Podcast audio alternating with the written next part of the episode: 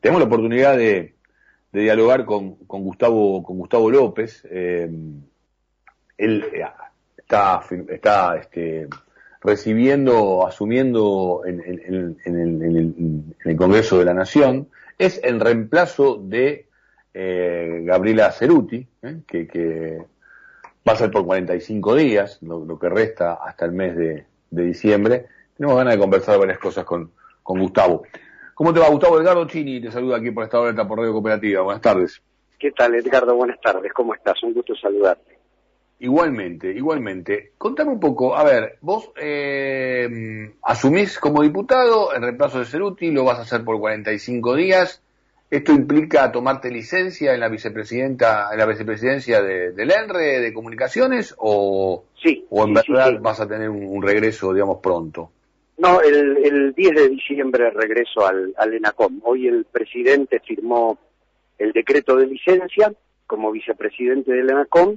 Asumí como diputado nacional y el 10 de diciembre que termina el mandato eh, de Cerruti, el mío, porque era hasta el 10 de diciembre, o hasta el 9 de diciembre del 2021, eh, ahí retomo eh, mi actividad en el ENACOM. Pero la verdad que asumo con alegría una responsabilidad que para los que militamos en política eh, es una gran satisfacción, porque es eh, digo, asumir un cargo de representación popular. Digo, la gente nos ha votado, yo iba sexto en la lista del 2017, eh, habían entrado en distintos momentos hasta el número 5, bueno, y la renuncia de, Gabriela me permite hoy votar la ley de etiquetado frontal, votar la ley de los trabajadores vitivinícolas, votar la ley de la gente en situación de calle. Así que para mí es un orgullo y bueno, vamos a trabajar, creo que hasta mañana al mediodía votando estas leyes es una sesión maratónica la del día de hoy. Sí, eh, asunciones y sesión maratónica de tratamiento de, de distintas normas, con algunas consensuadas también con la, con la oposición, como, como vos mencionaste, la ley de etiquetado, también conocida como, en verdad, como, como ley de, de alimentación saludable, ¿no? Este, Exactamente, es muy importante. Mira, justo estamos en el medio del debate, todavía faltan muchos oradores, eh, hay acuerdo de, todos los bloques, eh, después sí hay algunas disidencias en el sentido de que hay algunos proyectos de minoría, pero todos los bloques se están acompañando. Algo muy importante, eh, la, la Constitución del año 1994 había agregado el artículo 42 que son los derechos de usuarios y consumidores. Eh, y faltaba, digo, los derechos de usuarios y consumidores fueron reglamentándose, eh, de, hecho tenemos defensa de la competencia, pero en el tema alimenticio faltaba, faltaba, o de alimentación saludable, faltaba algo que, si bien hoy conocemos la composición de cada una de las cosas que comemos, no nos advierte eh, acerca de las características, si tiene mucho azúcar, si tiene mucho sodio, si, si, bueno, cómo, nos hace o nos afecta a la salud. Eh, así que bueno, en nombre de la Constitución hoy se está votando esto y va a ser muy importante porque tiene que ver también con la alimentación de los chicos, con la alimentación en las escuelas. Después cada uno decide, esto es como fumar. Digo, cuando, cuando yo era joven, las principales propagandas que uno veía en la tele, en, las carreras de auto, eran las propagandas de cigarrillos. Ahora no hay propaganda de cigarrillos, te advierten en la, en la etiqueta que puede causarte cáncer y la gente decide si fuma o no. Bueno, acá te van a advertir eh, si tiene demasiado azúcar, si genera obesidad, si genera algún otro tipo de problema. te digo la verdad, Gustavo, no sé si está, eh, yo, nosotros también lo abordamos de alguna forma, eh, de esta misma manera, pero te digo, digamos, también estuvimos ahí como marcando que el ejemplo es, y bueno, somos una generación parecida, recuerdo uno, este, un rubio de bigotes que terminaba de hacer algunas aventuras y se fumaba un cigarrillo, eh, incluso la promoción también de cierta libertad para, para la cuestión de género también, eh, Absolutamente.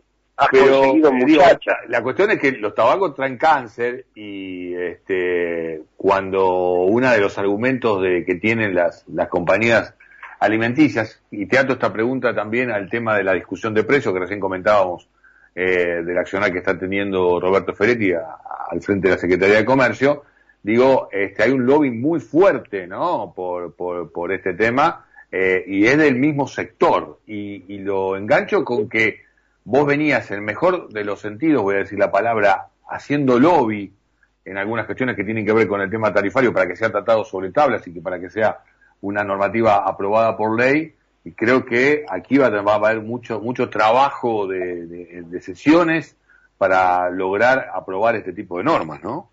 Sí, sí. Mira, yo creo que esta norma sale hoy porque hay un consenso amplio, pero después se le va a tocar al Poder Ejecutivo no solo reglamentar, sino controlar el cumplimiento.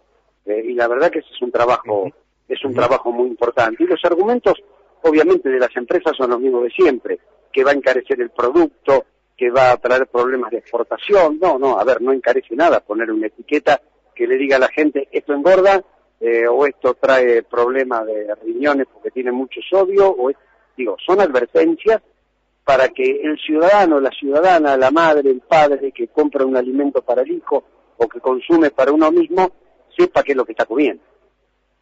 Eh, pero uno también lo puede ligar a esta cuestión de solamente 1.500 productos, eh, son un montón, ¿no? Pero en verdad, porcentualmente, para las pocas manos que están concentradas, solo el tema de los productos alimenticios, porque digo, después hay otros productos y muchas de las mismas empresas que este, tiene una, pata puesta muy fuerte y que concentran el tema alimenticio, también este, accionan sobre otro tipo de, de actividades. Bueno, se tuvo que negociar muy fuerte y todavía se está en esa disputa donde se pone el grito en el cielo por este, tres meses, independientemente de la cuestión de eh, tema si, si algún sector puede decir que es forma de campaña, o no forma de campaña y demás, sino hablo de la cuestión de fondo, ¿no? Con la, digo, con la discusión de estos sectores, que además el país, Gustavo, los, los, los necesita también, pero lo necesita para generar producción en serio, ¿no? Y nosotros nosotros tuvimos, justo ayer tuvimos una reunión de, bloque con Kelet.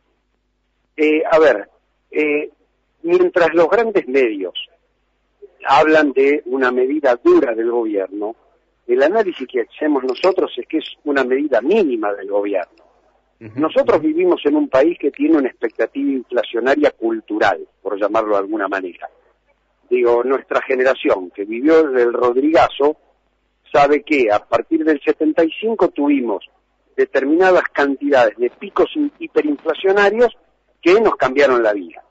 Entonces, si, el dólar baja en el mundo, acá suben los productos.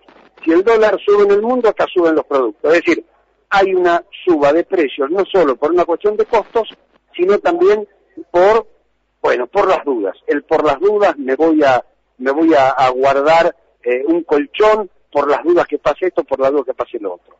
Eh, entonces, era injustificable el aumento que se había dado en las últimas semanas. Y por otro lado, si el plan del gobierno es recuperar salarios respecto de inflación, digo, cada aumento se lo llevaba, el, cada aumento de salario se lo llevaba el aumento de la canasta, porque los productos de golpe aumentaban un 10% sin ninguna justificación. Entonces, en lo que se les dijo, haciendo un análisis de 1.500 productos, pensá que en un supermercado esto representa el 10% del total de los productos, nada más. Pero sí, un, supermercado intermedio no tiene menos de 80.000 productos. Eh, exacto. Entonces, digo, de lo que se ofrece en góndola, Acá estamos hablando del 10% de, de, las cosas que se están ofreciendo. Lo que decimos es, miren, necesitamos parar la pelota, necesitamos parar eh, la, la, rueda inflacionaria y lo que estamos diciendo es, es una tregua de congelamiento de 1.500 productos por 90 días retrotrayendo los precios al primero de octubre. Es eso solo nada más. Y después seguimos discutiendo porque eh, las condiciones macroeconómicas realmente no dan para que eh, el, aumento sea tan grande eh, y, tan persistente. Entonces, y, además vamos a licuar, si no, el salario de la gente. Mira, en los últimos cuatro años que fueron del 2015 al 2019, el valor del salario real cayó 20 puntos. Producto de la pandemia, desde que gobernamos nosotros, el salario real cayó 5 puntos más. Entonces, lo que nosotros nos propusimos es la recuperación del salario real.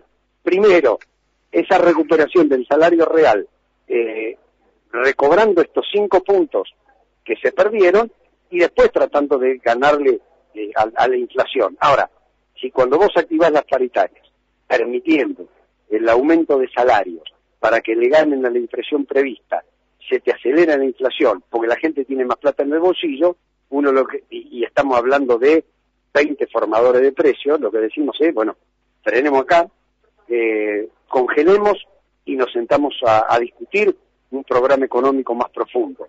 Ahora, si no frenamos, si no congelamos, eh, el salario se diluye como agua entre las manos. Gustavo, eh, quiero hacerte dos preguntas más y no me quiero quedar sin tiempo. La primera, eh, recién decía que quería tocar al final el tema campaña y tiene que ver con lo que vos estás describiendo. ¿Qué quiero decir? Para un sector del electorado, eh, ve con muy buenos ojos, por, por, decirlo de una manera coloquial, el avance de este tipo de medidas. Para otro sector del electorado, este, que tiene otro tipo de, intereses, también recarga esto como una cuestión de campaña. Eh, a mí me parece interesante ponerlo en foco, tengo una mi opinión formada con, con, lo que fueron las pasos, que me, pareció, me pareció que el debate fue muy berreta. Ahora, la pregunta es, y te hablo, te la, se la pregunto al hombre de la política, eh, hay una decisión del oficialismo de ir por el, por el, por el, por el núcleo, este, por el voto duro de, del frente de todos y en todo caso, eh, bueno, ver de qué manera los otros, los otros sectores repiten el voto o este, van hacia otro tipo de propuestas? No, yo no diría el voto duro, porque en todo caso es el voto que tuvimos ya, el voto duro. Yo creo que nosotros estamos yendo por aquellos que en el 2019 nos votaron porque querían un cambio en el país, se sintieron enojados porque ese cambio no lo vieron y nosotros a lo mejor no supimos explicarle que ese cambio no se dio porque vivimos una tragedia mundial que fue esta pandemia que nos impidió eh, avanzar en las promesas de campaña y lo que tenemos que ir es por las promesas de campaña. Digo, la gente votó una política, votó poner a la Argentina de pie, votó la recuperación del salario, la recuperación del empleo, eh, la recuperación de la educación. Entonces, digo, tenemos que ir por eso el, tema de precios tiene que ver con eso, tiene que ver con, nosotros dijimos que íbamos a recuperar tu salario, bueno, vamos a recuperar tu salario. Eh, esto es expandirse del núcleo duro hacia esos márgenes que nos acompañaron en el 2019. Estamos hablando con el vicepresidente del Ente Nacional de, Comunicaciones, en la COM, hoy en licencia, asumiendo eh, en la Cámara de Diputados, con Gustavo, con Gustavo López.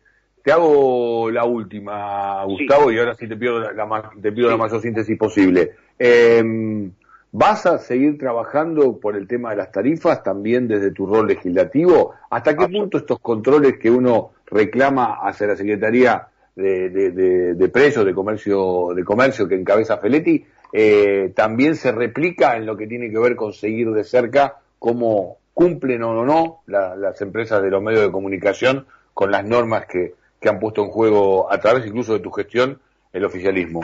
Sí, sí, vamos a seguir. Eh, a, diferencia de los otros productos, este tiene un ente de regulación especial y específico que es el ENACOM. Eh, nosotros, digo, voy a poner desde la Cámara de Diputados mi granito de arena en el mismo sentido eh, y cuando vuelvan el ENACOM vamos a seguir con lo mismo. Digo, la declaramos servicio público esencial a las telecomunicaciones porque es un derecho humano básico. Todo lo que podamos hacer desde acá para reafirmar ese concepto lo voy a hacer. Gustavo, gracias por, por darnos este, este tiempo para, para poder conversar con nosotros en una jornada tan particular allí en el Congreso de la Nación. Que termine bien el día. No, gracias a vos. Un abrazo. Hasta luego. Gustavo López pasó por aquí por Estado de Alerta por la radio cooperativa, hicimos un repaso de las distintas normas y te fuimos contando con uno de los protagonistas de la propia Cámara Baja todo lo que se está discutiendo allí en el Congreso. Mencionaba, y no quería seguir haciendo extensa, eh, el tema vitivinícola, el tema bovino también, es parte de la negociación que han tenido este, los distintos sectores de, tratamientos parlamentarios, ¿no? Las discusiones incluso previa para ver qué se lleva al recinto, ¿sí? Eh, hubo alguna suerte de intercambio, en, en todo caso está bueno que eh, quienes han sido votados como legisladores, más allá de que estamos en un proceso de campaña, estén ocupando sus bancas y estén haciendo el laburo que corresponde, ¿no? Debatiendo estas, estas ideas en superficie, ¿sí? Eh, me parece mucho más interesante que otro tipo de discusiones muy menores.